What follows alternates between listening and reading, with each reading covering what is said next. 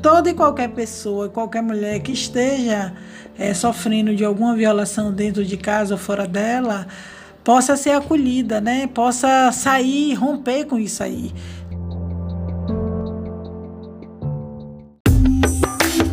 Mulheres, vamos conversar? Deixa eu falar. Saúde. Como assim? Vulnerabilidade Espiritualidade. Ela mereceu? Direito prostituição.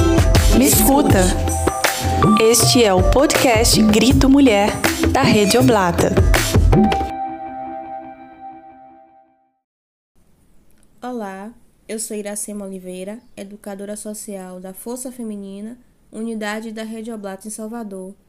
No bate-papo de hoje, trataremos sobre o Agosto Lilás e o mês da conscientização pelo fim da violência contra a mulher. Violência contra a mulher é um mecanismo de manutenção do machismo, do sexismo e do patriarcado. A violência de gênero é utilizada como estratégia de dominação dos corpos das mulheres. O mês de agosto foi escolhido para intensificar a sensibilização sobre os impactos da violência contra a mulher. É um período também utilizado para dar maior visibilidade às lutas dos movimentos feministas, para a divulgação dos direitos das mulheres além de ser o mês no qual celebramos a promulgação da Lei Maria da Penha, que este ano completa 15 anos da sua aprovação. A campanha Agosto Lilás tem como principal objetivo sensibilizar, envolver e mobilizar toda a sociedade no engajamento pelo fim da violência contra a mulher. E para tratar sobre uma temática de grande importância para a Rede Oblata, convidamos Tânia Palma, assistente social, ativista feminista integrante da coletiva Maim e do grupo de trabalho sobre feminicídio, especialista em gênero e raça, servidora pública e que atua no Centro de Referência de Atenção à Mulher Loreta Valadares, na cidade de Salvador. Olá, Tânia, seja bem-vinda.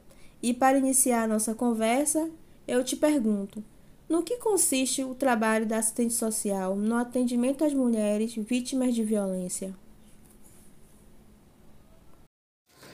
Boa tarde, eu sou Tânia Palma, sou assistente social. No momento estou trabalhando no Centro de Referência Loreta Valadares. Também sou parte de um projeto de pesquisa do Grupo de Trabalho sobre Feminicídio, que é uma parceria do GTFEM com o Instituto de Saúde Coletiva com o programa do MUSA, Mulher e Saúde. É, gostaria de dizer que Dentre as, as atribuições das assistentes sociais, né, a nossa atribuição enquanto profissional de atendimento, é, nosso trabalho consiste em acolher a mulher, acolher toda e qualquer cidadã que chega no serviço, né?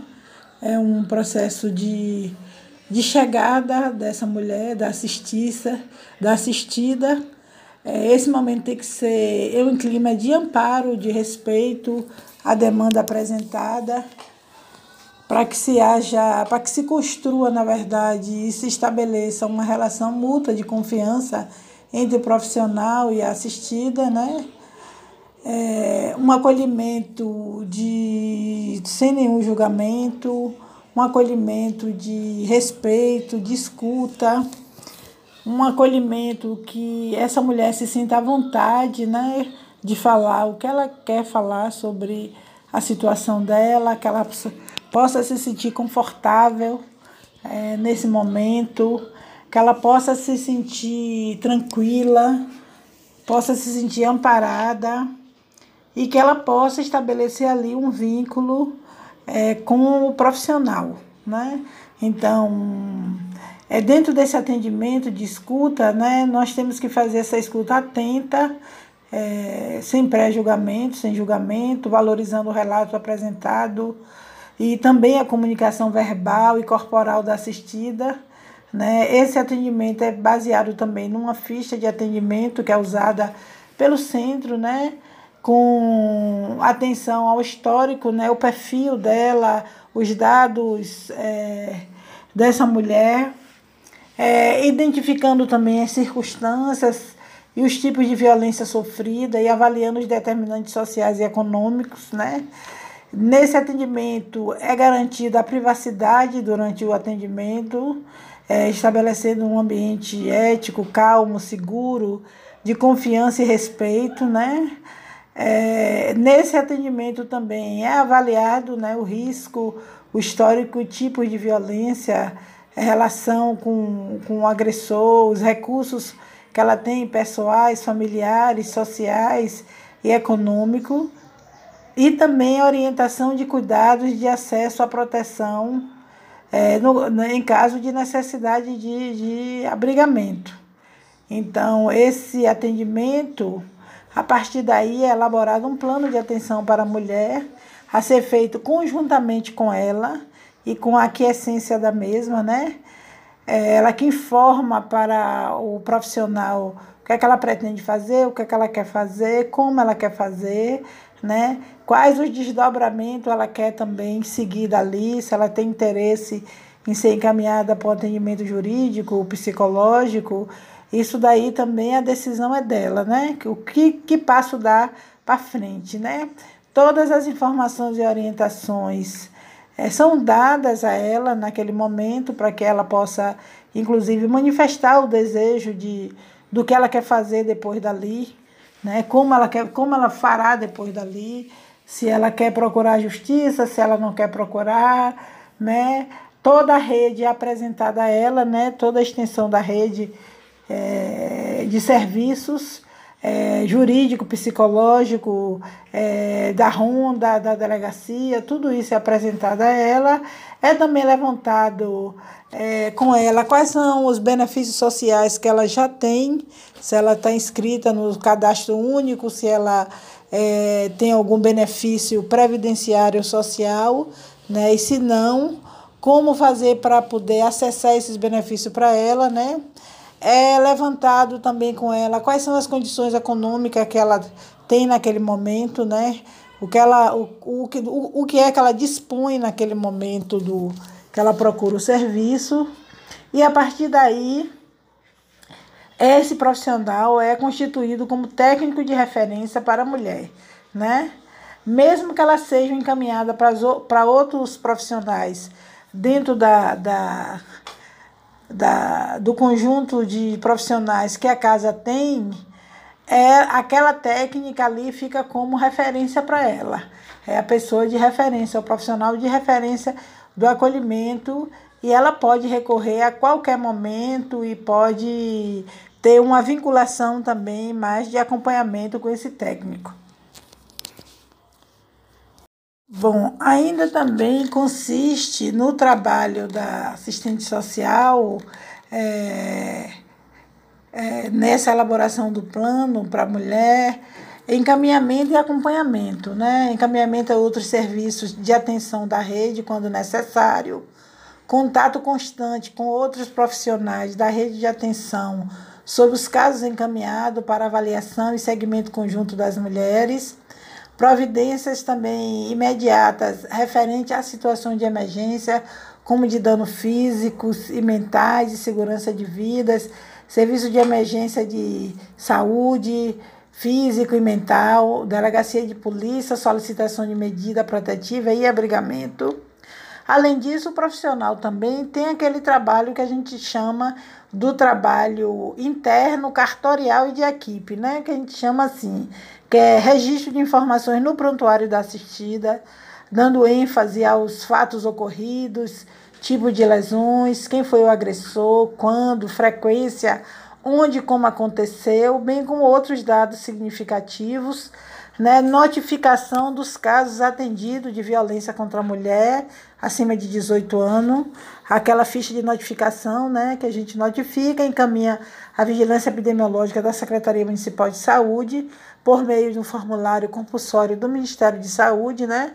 Que esta notificação tem como objetivo possibilitar o monitoramento do perfil da violência cometida pelas mulheres, contra a mulher, que é da Lei 10.778-2003, que estabelece a notificação compulsória no território nacional de casos de violência contra a mulher atendidos em serviços públicos de atendimentos ou privados, né?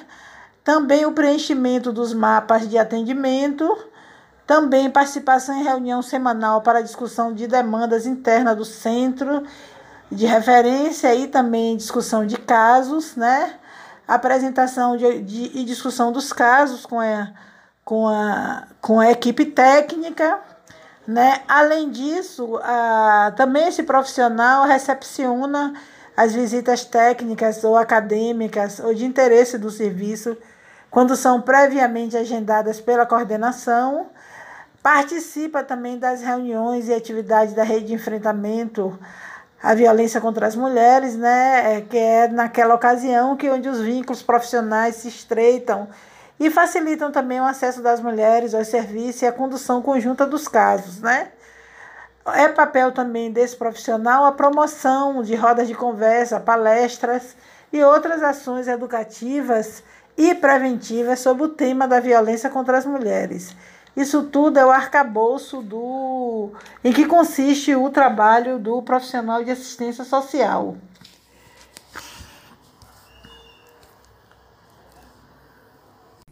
Tânia, os aspectos apresentados por você aqui, tratando sobre o trabalho das assistentes sociais, são muito valiosos.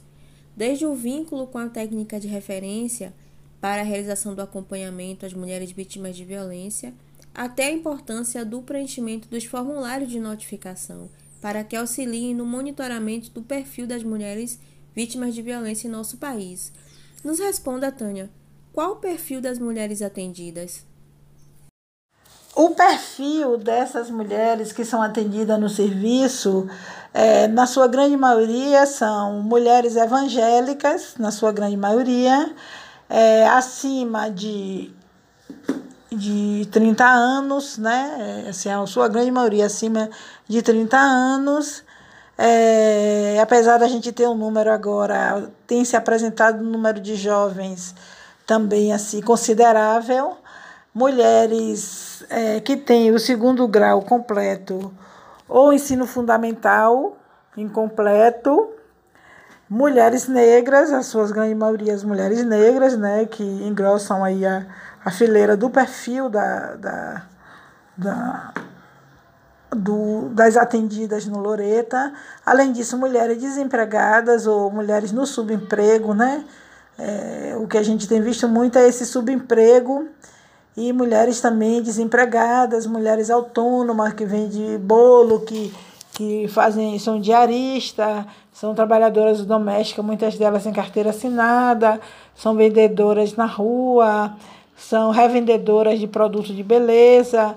Então, esse é um mapa do perfil um pouco das mulheres atendidas lá é, no Loreta, né? Isso é o que tem se constituindo esses, é, o que a gente podia chamar até nesses últimos é, três anos para cá, de um perfil de mulheres negras onde o trabalho não as alcança, né? ou para elas ficaram o trabalho precário. Então é difícil né, produzir autonomia econômica e financeira das mulheres com esse tipo de trabalho. Né? Com, elas vivem com muita dificuldade, numa boa parte elas são parcialmente dependentes economicamente do, do agressor, e por conta. E isso justifica-se na história que ela traz de ter um período longo de estar vivendo a violência. Obrigada, Tânia. É, e por favor, compartilha com a gente quais são as principais estratégias utilizadas para a realização destes atendimentos e também quais são os principais entraves que você encontra nesse momento de acompanhamento das mulheres atendidas pelo serviço. É, o, é, o, o, o serviço, né, os serviços de atenção à violência contra as mulheres sofreram aí ao longo desses que a gente podia dizer, logo após o golpe da presidenta Dilma para cá, uma, uma precariedade muito grande, né? porque com a ausência das políticas públicas que deem possibilidade das mulheres romperem com mais rapidez e terem assegurado seus direitos sociais, isso tem se constituído, inclusive, é, numa situação muito difícil, né? e até para que essa mulher continue no, no, no, atendimento, né? que ela com, comece o atendimento e termine esse atendimento, que ela participe de todas as etapas do atendimento, do acompanhamento. Então, assim, é preciso ter uma boa, uma boa escuta né, vinculante, é preciso desenvolver algumas estratégias nesse, nessa primeira vez para que essa mulher continue ali naquele, naquele serviço, para que essa mulher possa ter ali um aporte, né, um porto seguro, de confiável, para que ela possa vir, né? Então, assim, uma boa acolhida, a gente considera que uma boa acolhida é uma estratégia de garantia de que ela retorne, né? De que ela retorne para esse atendimento, né?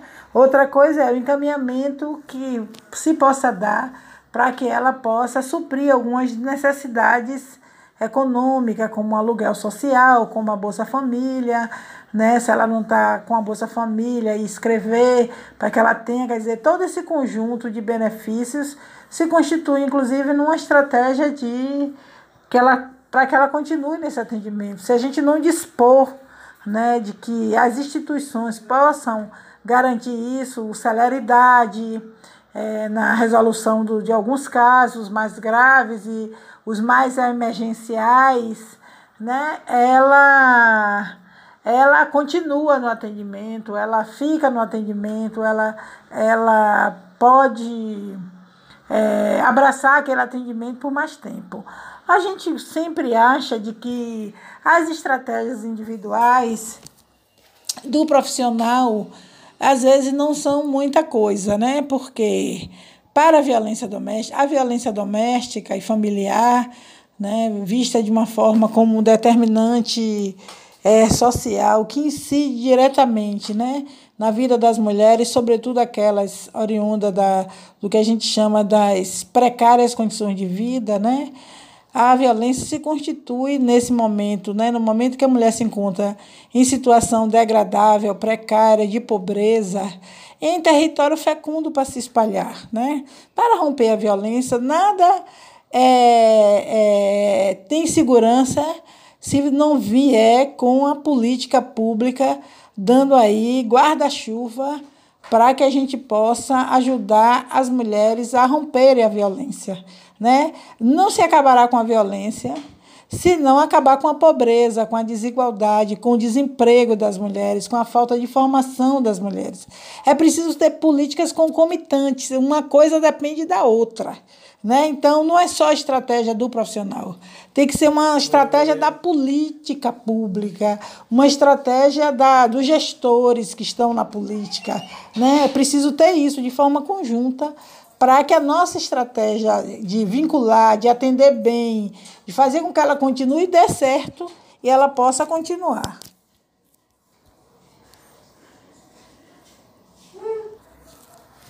Então, eu considero que um dos principais entraves para esse continuar essa, esse acompanhamento, né, dessas mulheres atendidas pelo serviço é a ausência de políticas que possam garantir o rompimento efetivo dela com as com a violência dela sofrida, né? É, é a ausência da política de moradia, a ausência da política de emprego, de autonomia econômica dessas mulheres, a ausência é, de garantia de, de, de um, um, uma Bolsa Família que dê condições dela gerir a vida dela e a dos filhos entendeu? Não é arremedo de política, é uma política concreta, né, que faça com que ela siga o caminho dela, sem, na maioria das vezes,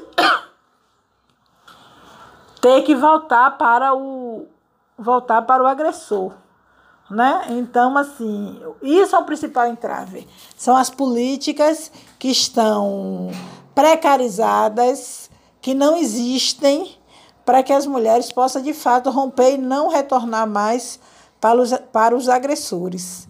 Então, assim, para eliminar de fato e de vez a violência, é preciso programas, projetos e políticas de rompimento também com a pobreza, né, do empobrecimento das mulheres.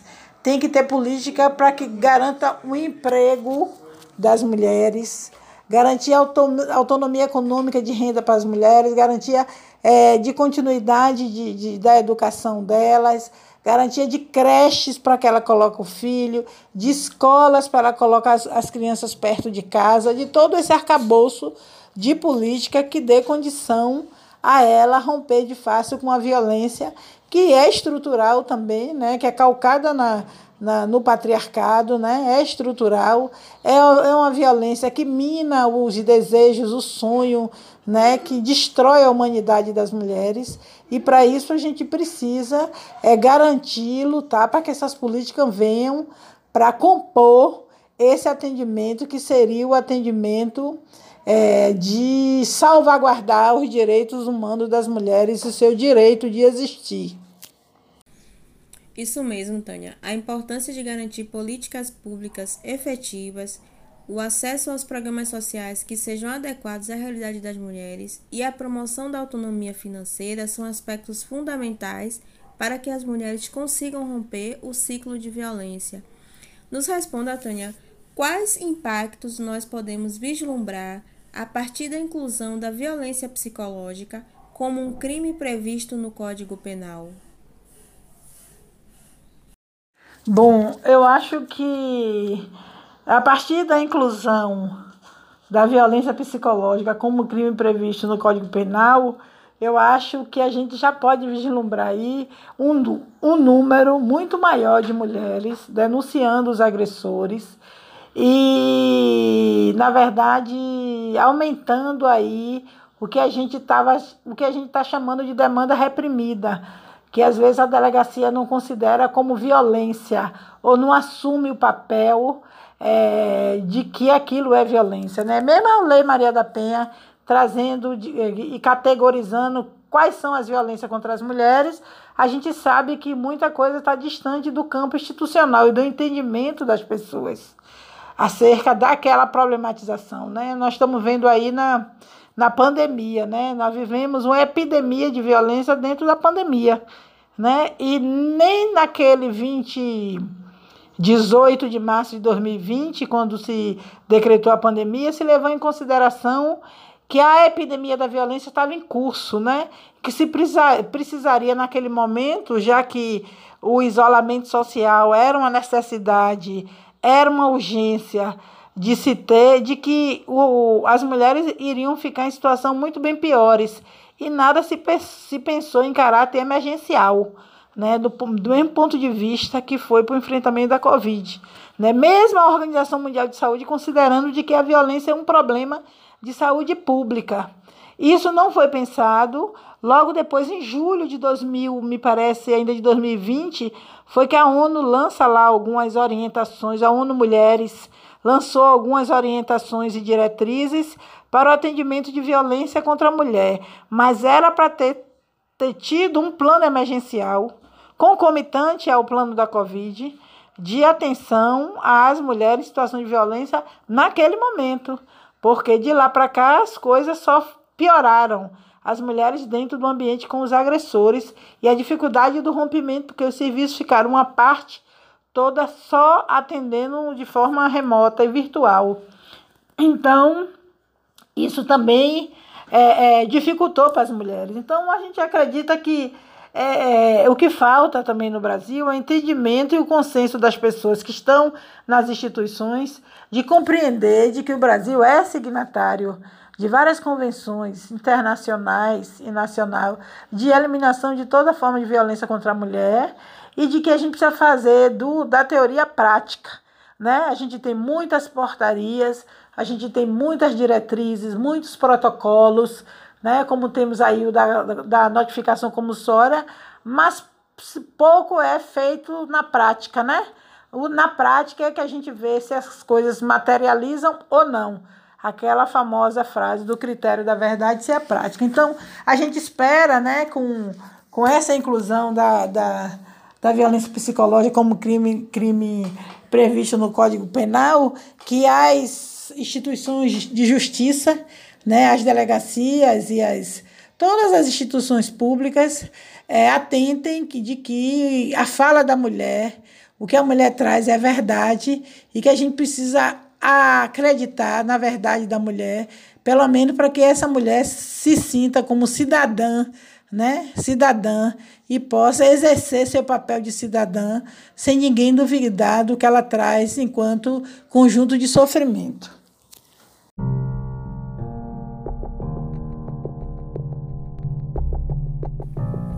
Imprescindível que as instituições e a sociedade modifiquem suas mentalidades e o entendimento sobre violência psicológica para que as vítimas possam acessar os serviços e serem plenamente atendidas e acompanhadas. Que mensagem, Tânia, você poderia deixar para as mulheres que estão passando por algum tipo de violência neste momento? Toda e qualquer pessoa, qualquer mulher que esteja é, sofrendo de alguma violação dentro de casa ou fora dela, possa ser acolhida, né? Possa sair, romper com isso aí.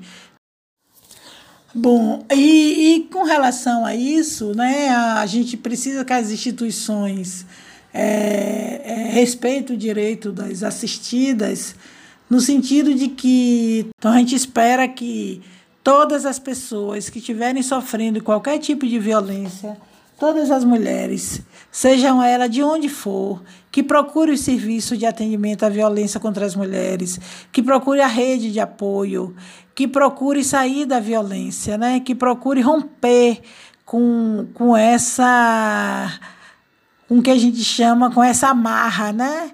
Sustentada no patriarcado, né? Ninguém será feliz vivendo na violência, né? E a violência não incomoda só as mulheres que sofrem, mas também as mulheres que estão lutando para que isso se rompa definitivamente. Né? As mulheres precisam alcançar o seu direito, o direito de ter dignidade, o direito de ter liberdade, o direito de existir, e com isso você precisa de ajuda e você procure ajuda, né? Nós estamos com as portas abertas, tem o centro de referência Loreta, tem o centro de referência de Cajazeira, o CREAN, tem o Força Feminina, tem a delegacia Maria, tem a delegacia de mulheres, tem a Ronda Maria da Penha, tem a Defensoria Pública, tem o Ministério Público, o GEDEM, o NUDEM, que são lugares onde tem que acolher por obrigação essas mulheres. Então, denuncie a violência, ligue para o 180, denuncie, saia, rompa e procure o serviço.